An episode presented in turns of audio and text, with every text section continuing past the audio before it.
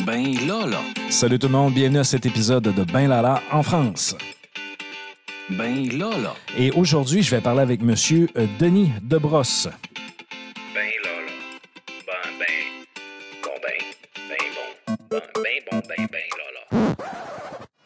Et oui, comme vous le savez, actuellement, je suis à Angoulême euh, et euh, je rencontre une panoplie euh, d'intervenants euh, qui euh, sont tous rassemblés principalement alentour de l'image et ou également alentour de la BD. Euh, donc, on va parler d'un organisme qui s'appelle Cap BD Angoulême. Et aussi, ils ont un club qui est supervisé, par- en fait, qui, est redevable envers l'UNESCO. On va pouvoir en jaser et faire le tour alentour de ça avec M. Debrosse. Je vous dirais, euh, je pense qu'il y a des choses qui vont être assez inspirantes dans ce qu'on euh, dans ce qu'on va entendre aujourd'hui. Ben Lala est une expression qui provient du Canada, plus précisément du Québec, mais savoureusement du Saguenay-Lac-Saint-Jean. Le Lala est souvent ajouté à la fin de certains mots comme Ben voyons Lala. Pourquoi Lala? Alors quand on dit Ben Lala, c'est comme si nous disions Bien voyons. Bref, le nom du podcast est Ben Lala afin de faire un clin d'œil à son concepteur et animateur, Benoît Rochefort, et ajouter la teinte distinctive Lala de sa région natale. Benoît Rochefort est professeur au Cégep de Chicoutimi depuis 2005. Il a été consultant durant une quinzaine d'années en communication et marketing et a réalisé de nombreuses études de marché. Il est également détenteur d'un programme court de troisième cycle en management de projet, une maîtrise en gestion des organisations et un baccalauréat en marketing. Et il s'amuse avec son projet de podcast, Ben Lala. À vous, bon podcast!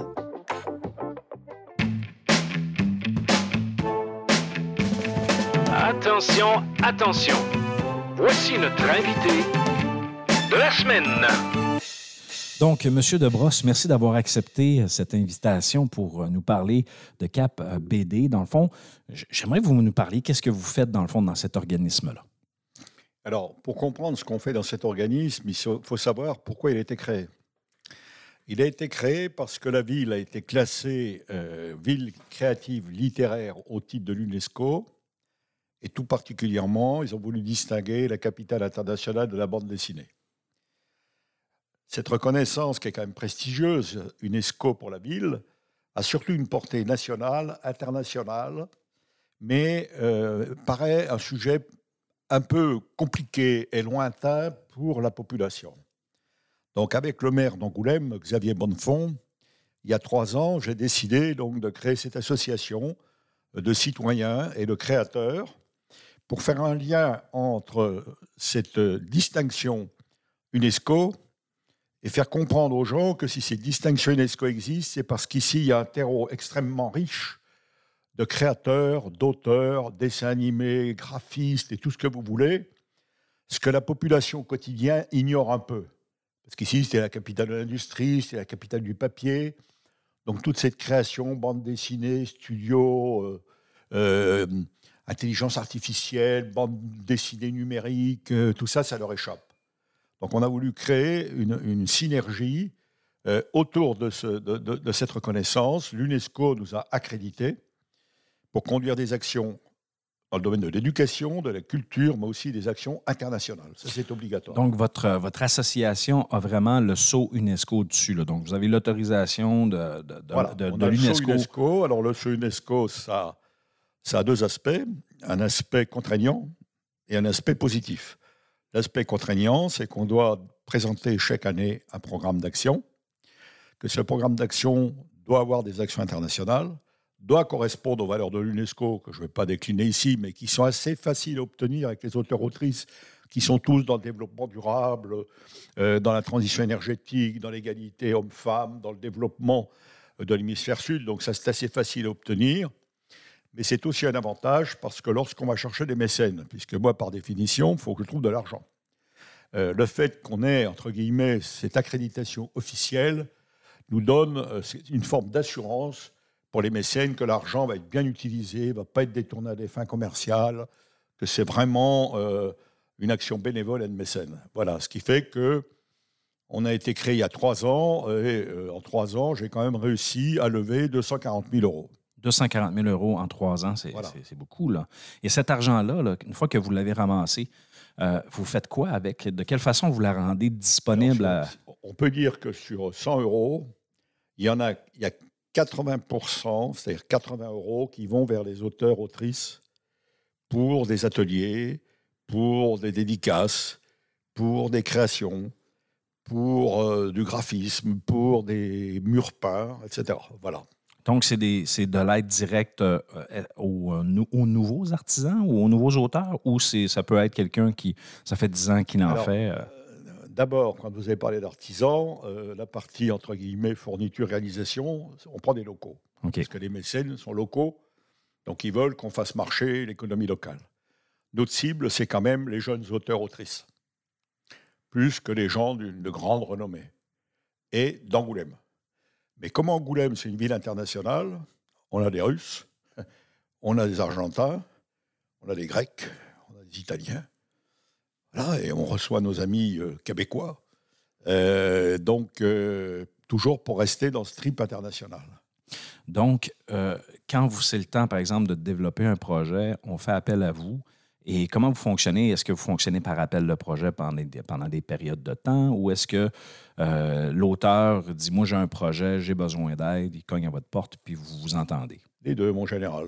C'est-à-dire Ah oui? que qu'il y a à la fois euh, tout ce qui remonte du terrain, c'est-à-dire ils viennent me voir, là. Mhm. Il y en a une qui est venue me voir, elle a un projet euh, avec des chants units, de faire une BD musicale.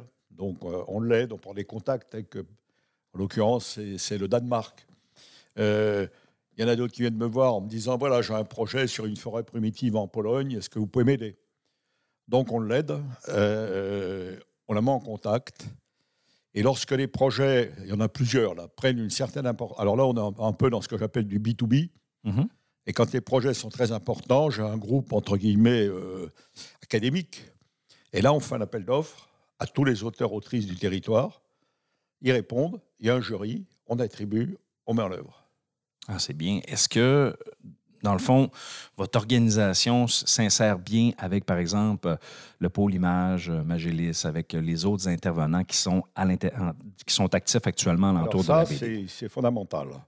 Ce qui caractérise notre association par rapport aux organismes, là, c'est que nous ne sommes pas une institution. Nous sommes une ONG, c'est-à-dire une association d'utilité publique, qui a à la fois l'indépendance et l'agilité euh, d'une association. Je décide aujourd'hui, je fais demain, je paye après-demain. C'est plus compliqué C'est plus facile. dans les institutions. Alors, bien entendu, les institutions, on travaille beaucoup avec elles. La première institution euh, importante, c'est euh, aujourd'hui Magélis, hein, qui nous aide de façon conséquente. Et ils l'apprécient parce que ce qu'on fait correspond un peu à ce qu'ils souhaitent qu'on fasse aussi. Mais eux, c'est plus lourd, etc. Bien entendu, la mairie d'Angoulême, le Grand Angoulême, la Chambre de commerce, le département, voilà les gens, si vous voulez, qui apportent. Et ensuite, c'est les entreprises au niveau du mécénat. Bon, j'en cite deux, le Crédit Agricole, qui a quand même euh, doté de 100 000 euros pour faire des réalisations dans l'espace public, et NJ euh, sur la transition énergétique. Donc NJ dit voilà, euh, je mets ce budget-là.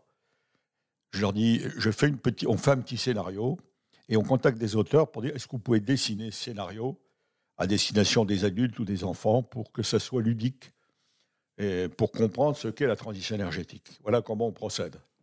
C'est vraiment intéressant sur, l'aspect du membership, là, pour devenir membre ou pour contribuer. euh, comment avez-vous fait pour rassembler en trois ans là, euh, le- les bénévoles que vous avez et les membres que- qui font partie de, de votre J'ai organisation? envie de dire beaucoup de temps et d'énergie. Euh, ça, c'est la première chose. La deuxième, c'est que moi, je suis inscrit dans la cité depuis des années. Donc, je connais beaucoup de monde. Et donc, c'est euh, des relations euh, personnelles. Et c'est quand il y a des événements. C'est-à-dire que au début, c'était très difficile parce que c'était vraiment des relations personnelles. Maintenant, vous voyez bien, quand on fait le festival international de la BD, qu'on a plus de 10 000 visiteurs, ça crée un lien absolument considérable. Euh, là, on va faire le circuit des remparts où il va y avoir euh, 200 000 personnes, enfin 100 000 personnes à Angoulême. Donc euh, voilà. Et puis surtout les auteurs. Les auteurs sont très méfiants, n'ont pas envie d'être embarqués dans des institutions, n'ont pas envie de perdre du temps. Et j'ai eu beaucoup de mal à, les apprivoiser. Et maintenant, ils sont apprivoisés. Donc pour nous, ils sont à la fois l'input et l'output. L'input, c'est les idées. Parce qu'il faut qu'elles viennent d'eux. Et output, ils réalisent. Et vous, entre les deux, vous mettez en relation et vous, vous leur permettez d'avoir de l'argent pour être capable de réaliser. voilà. OK. Ce qui n'est pas très difficile. Non, surtout quand vous avez de l'argent. Quand, quand il y a de l'argent puis qu'on est capable d'aller chercher de- ces relations-là, Oui, c'est oui. très bon. Euh, et sur le plan, de, de- dans le fond, de votre gouvernance, là, comment vous administrez ça? Est-ce que vous avez un conseil d'administration? Au Euh, niveau de la gouvernance, donc, si vous voulez, on a le premier niveau qui sont les adhérents, mhm. qui cotisent. Une cotisation pour être membre. cotisation, cotisation de combien? De, de, de, de- de 15 à sans limite. Parce Ah, qu'au-delà ok. de 15 euros, c'est déductible des impôts. OK, Donc, il y a des membres qui donnent 1000. d'accord. Voilà. Donc, une déduction de 1000 Donc, ceux-là, ils sont membres. C'est-à-dire, ils siègent à l'Assemblée générale qui prend les grandes décisions deux fois par an. Après, il y a un conseil d'administration où sont représentées les différentes tribus, les commerçants, les citoyens, l'éducation, les auteurs, autrices, les institutions. Et après, j'ai un bureau plus ramassé de six qui, euh, entre guillemets, conduit les affaires. Voilà. Et j'ai une assistante euh, qui, euh, maintenant, m'aide. Et euh, on m'a aidé justement à ce que je puisse recruter une assistante parce que au début, le maire m'a dit à juste titre, fais tes preuves. Et, et là, on est arrivé à un niveau de développement qui faisait que sans du facility management, ça devenait impossible. Alors, dans le, le- si on fait un parallèle, par exemple, parce que vous êtes situé tout près euh, de- de- du comité de jumelage, euh, votre rapport à l'international avec l'UNESCO euh, et, et ce que vous devez faire par rapport à ça, est-ce qu'il y a un bon, partenariat, par exemple, avec le comité de jumelage? Est-ce que vous, vous collaborez Alors, ensemble ou c'est de carrément deux choses? Le comité de jumelage, on, on est dans la même maison, puisque moi, j'étais sans- SDF, sans domicile fixe. Ah, OK. Donc la mairie m'a dit, bon, on va te Pas mettre vous là. personnellement, juste le- On va te l'organisme. mettre là, on va te mettre là. Donc, euh, moi, je suis ici, j'ai été vice-président du comité de jumelage. OK, donc vous connaissez très 20 ans, bien. donc euh, je connais bien la maison, je suis copain avec euh, Christine Granet. Au début, vous voyez bien, euh, on s'enivre parce qu'il s'est demandé ce qu'on devait faire, mais on était très prudents. La cohabitation se passe très bien. OK. Par contre, même si par moment on a des points de synergie, on n'a pas le, le- le même objectif. Non, la mission n'est pas pareille. Et on n'a pas, entre guillemets, euh, la même clientèle, euh, auteur-autrice, même s'ils en utilisent. Alors, on trouve des points de jonction. hein. On en a trouvé avec le Mali, on a fait quelque chose ensemble. Euh, là, je vous rencontre, ben, c'est Chicoutimi, donc c'est, jumelé avec Angoulême. Euh, voilà, quand euh, j'ai travaillé avec Québec, eh ben, euh, Thomas Louis Coité n'était pas perdu. Non, ça, ça se passe bien, ça se passe bien. Et si je vous demandais, là, depuis les trois dernières années, est-ce qu'il y a une production ou un projet dans lequel vous avez collaboré que vous êtes particulièrement fier? projet dont je suis fier. J'ai envie de dire, la première chose dont je suis fier, c'est d'avoir réussi à embarquer les auteurs-autrices, qui sont quand même des tribus et une faune très particulière. Ah oui, Ils sont méfiants, ils sont indépendants, euh, il y a des conflits entre eux. Bon, ça, c'est la première chose. La plus grande euh, réussite de mon point de vue, elle va être au comité des jumelages, vous voyez, ça va être un mur peint. Là, sur ce bâtiment, Oui, qui oui. va être le premier mur peint d'Angoulême réalisé par une autrice d'Angoulême. Ah oui? Et euh, c'est euh, quelque chose d'absolument magnifique, parce que ce mur va traduire toute l'identité d'Angoulême. Donc ça, c'est vraiment euh, la chose la plus importante. La deuxième, c'est le FIBD, Le FIBD. le Qu'est-ce que Festival international de la Ah, bande ok. dessinée. C'est-à-dire le fait qu'on ait réussi à s'installer dans, dans 300 mètres carrés, qu'on ait réussi à fédérer les auteurs locaux, qu'on ait réussi à faire venir des villes étrangères. Cracovie, Prague, il y, a, il y a deux ans. Alors cette année, ça a été, ça a été exceptionnel avec Québec. Exceptionnel. C'est-à-dire Québec a mis des moyens considérables. Quand vous parlez de Québec, on parle de la province de Québec? là? Euh, alors, parce qu'il faut faire attention, je crois. hein? Non, non, non, non. On a, on a, le, on a le Canada, Ouais, je- on a la ce que Je peux province. vous dire, c'est qu'on n'a pas mis le drapeau du Canada, on a mis le drapeau de Québec. Non, c'est correct. c'est- euh, dans le fond, non, c'était la ville de Québec. J'ai rencontré l'adjointe à la culture. OK. qui est venue. Euh, simplement, euh, ils nous ont obligés à, monter à, un niveau, euh, vraiment un très haut niveau, en termes de qualité, de nombre d'auteurs, de production, de dédicaces, d'animation. Ça, ça nous a, ça boosté. hein. Donc, c'est vraiment les deux choses. Il y en a d'autres, mais c'est vraiment les deux choses les plus marquantes. Quoi. Monsieur euh, Debrosse, est-ce qu'on se fait un petit quiz? Est-ce qu'on se fait un, petit jeu d'expression? Euh, Est-ce que, vous, est que vous allez faire partie de la cohorte qui vont venir euh, au Québec à l'automne prochain, en octobre, euh, pour venir voir les gens de Saguenay? Je ne sais pas, c'est plus le comité de Non, je ne jumelage. fais pas partie. là. Vous en faites pas. y aller euh, la dernière, il y a deux ans, mais j'ai eu un petit incident cardiaque et, et mon cardiologue m'a interdit de prendre l'avion. Ah, J'ai d'autant plus regretté que j'ai quand même été au Canada en 68 à Montréal. J'ai fait un séjour à McGill University. J'ai McGill. été busboy Ah. restaurant La Salle. donc, vous vous en souvenez, vous, avez, vous en Je gardez de bons... Surtout de la Molson. La Molson, elle existe encore, la Molson. Ici, maintenant, c'est la Heineken que vous avez... euh, J'aime pas ça. Non, vous ne l'aimez pas. C'est sûr que la, la Molson... La euh, Molson. La Molson, c'en est une bonne. Euh, écoutez, je vais vous faire écouter euh, quelques, quelques expressions et on va voir si vous vous en souvenez. C'est des expressions québécoises. Euh, Alors, euh, Cogner des clous. alors cogner des clous. Est-ce que vous avez déjà entendu cette expression-là? Cogner des clous? Cogner des clous. Non. Est-ce que vous savez ce que ça veut dire? Non. C'est euh, quand on, on s'endort et qu'on a les yeux qui ferment et que la tête, euh, la tête descend. Là. Je m'en rappellerai. Je vais vous en faire un autre. Faire dur. Faire dur. Faire dur? Ouais, faire dur. Non plus. Non, vous n'avez pas d'idée sur qu'est-ce que c'est faire dur? C'est quand quelqu'un arrive puis que, tu sais, il est un peu tout croche, là. Puis qu'on lui dit, et que tu fais dur. Dans le sens que, ça, mettons que son habillement n'a pas d'allure. Ou euh, ce que la personne peut nous dire, euh, ça fait pas, là. C'est pas, c'est, ça n'a pas d'allure, là. Donc, euh, on dit, tu fais donc bien dur. Tu fais dur. Donc, euh, c'est, c'est- c'est une façon de le faire. On s'en fait un petit dernier? Celui-là, je suis pas mal sûr que vous allez euh, l'apprécier. Accrocher ses patins. Accrocher ses patins. Accrocher ses patins? accrocher ses patins. Ça, si vous êtes venu au Canada en 68, euh, à ce moment-là, le hockey était très fort. Et bien, il l'est encore aujourd'hui. Mais en 68, euh, c'était des belles années. Là. C'est l'inné à la neige? Ben oui, accrocher ses patins, c'est attaché au hockey principalement. Mais c'est une expression qui vient de là. Donc, euh, vous n'avez pas d'idée? Accrocher ses patins, ça, ça vient un peu de, des- l'expression où ce que les joueurs de hockey, quand ils terminent leur carrière, ils enlèvent leurs patins, ils les accrochent. Donc, euh, ils prennent leur retraite.